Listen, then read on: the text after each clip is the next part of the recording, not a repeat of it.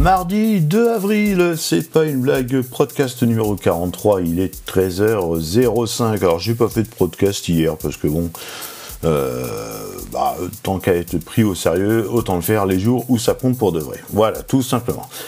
Euh, petite news qui est sortie hier, j'adore.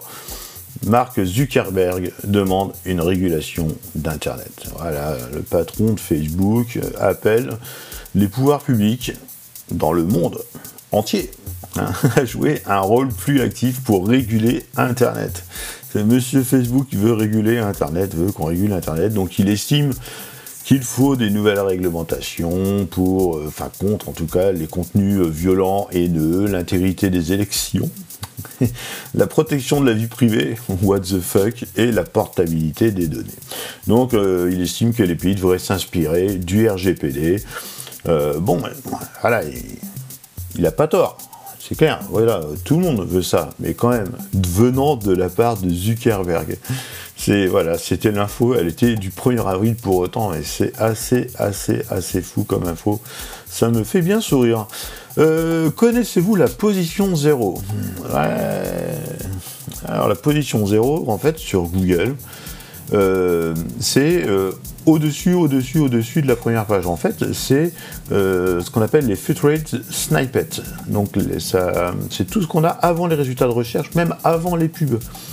Alors, en fin de compte, ce sont des résultats qui désignent une réponse simple et précise sur une requête de Google. Hein. Donc là, vous pouvez lire ça sur, je ne sais plus, l'ADN, voilà, l'ADN.eu, qui est un super site, l'ADN. Donc euh, la réponse affiche donc des, en, tête des, s'affiche en tête des résultats sous forme de paragraphe, de liste ou euh, sous forme de tableau. Et euh, en fait, il y a quelques clés pour positionner son site en haut des, dans ces features snippets, c'est-à-dire répondre à des questions simplement, utiliser des tournures de phrases interrogatives. Comment faire pour Quand est-ce que Combien de temps Que choisir entre et entre, etc. Donc voilà, vraiment avoir une forme interrogative de façon à ce que euh, le Google interprète le contenu en dessous la forme interrogative comme étant la réponse adéquate sur cette forme. Hein, et donc voilà. Donc il faut aussi. Euh, donc la réponse à la question doit être courte, un équivalent de maximum de 90 mots. Il faut aussi identifier des requêtes tendances, donc déterminer le type de requête et tendance à un instant créé pour faire du contenu euh, adapté. Donc là, les tendances de volume de recherche, on a ça avec tous nos outils habituels.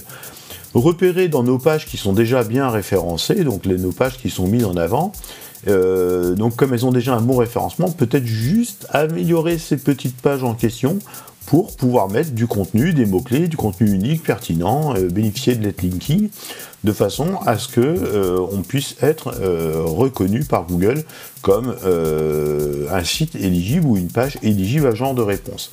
Il faut compter aussi que ces genres de pages qui contiennent ces, snippets euh, peuvent contenir environ 950 mots et chacun des paragraphes de la page doit répondre à une réponse doit répondre à une question précise et de façon concise. Désolé.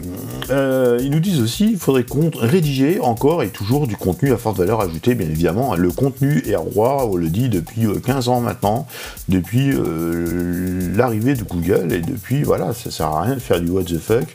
Il faut vraiment du contenu de qualité. Donc voilà, il faut proposer du contenu de qualité, le mettre régulièrement à jour, évidemment, placer nos mots-clés dans la balise title, les intertitres, etc et aussi utiliser les bonnes balises. On a vu tout à l'heure qu'il y a un format euh, paragraphe, donc évidemment, si on, fait euh, si on veut être positionné sur un paragraphe, il va falloir les balises P et euh, slash P. pareil, si on veut que ce soit une liste, les balises all, si il y a des éléments de liste, les balises I, les balises les, les, UL pour des listes à puces, etc. Et enfin, la position 0 au format tableau contient la balise table en fait, Google reproduit tout simplement le code source de la page et le met en front, avec le lien en dessous. Donc c'est hyper important. Là, c'est euh, le, le, Graal du Graal du Graal apparemment pour les référenceurs. D'ailleurs, félicitations aux euh, gagnants du concours euh, NL hein, de l'agence Corleone.